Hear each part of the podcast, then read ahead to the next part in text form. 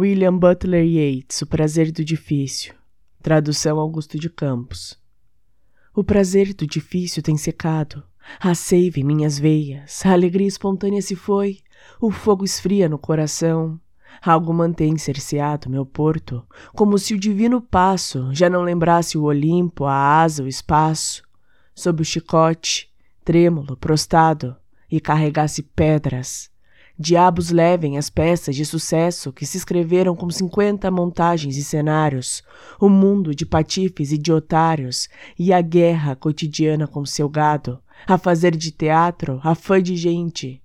Juro que antes que a aurora se apresente, eu descubro a cancela e abro o cadeado.